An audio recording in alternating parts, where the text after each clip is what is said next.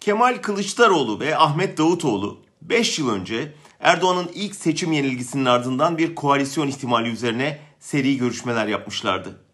Erdoğan'ın karşı çıktığı o koalisyon gerçekleşmedi ve ardından korkunç yıkım dönemi başladı.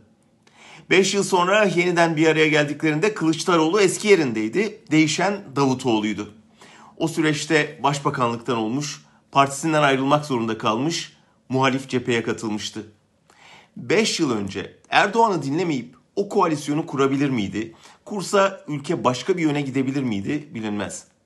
Ancak Türkiye'ye çok pahalıya mal olan 5 yıl sonra bugün yine aynı arayışa çıkıp geldik. Ülkeyi uçurumdan kurtaracak bir demokratik ittifak arayışı.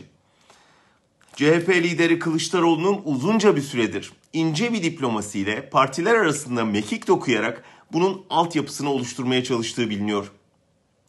Dünkü ziyaret bu mekik diplomasisinin bir adımı olarak görülmeli. 5 yıl önceki buluşmada CHP ile farklılıklarının altını çizen Davutoğlu bu kez Türk siyasetinde yeni bir çizgi açmaktan söz etti. Kılıçdaroğlu basın toplantısında AKP sözcüsünün provokatif demecini ciddiye almadı. CHP nihayet iktidar partisinin gündem belirleme ve muhalefeti bölme tuzaklarına düşmemeyi öğrendi. Son idam çağrısına ve Atatürk tartışmasına girilmemesi bunun son örneği. Saraya da ulaşan anketlerin AKP'nin oyunun %30'un altına düştüğünü gösterdiği söyleniyor. Erdoğan hem içeride hem dışarıda çok sıkıştı.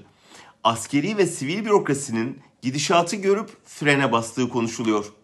Ordu'da geçen hafta bir yenisi gelen tasfiye dalgası, Soylu'nun Anayasa Mahkemesi ile kavgası, korona için bilim kurulunun kendini kurtarmaya dönük uyarısı bunların göstergesi.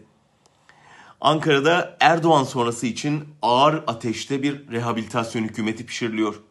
Kılıçdaroğlu'nun dostlarla birlikte iktidara yürüme diye tarif ettiği bu hazırlık muhalefeti asgari müştereklerde uzlaştırmayı başarır ve bir demokratik ittifaka dönüşebilirse Türkiye bir 5 yıl daha kaybetmeden tek adam rejiminden demokrasiye dönebilir.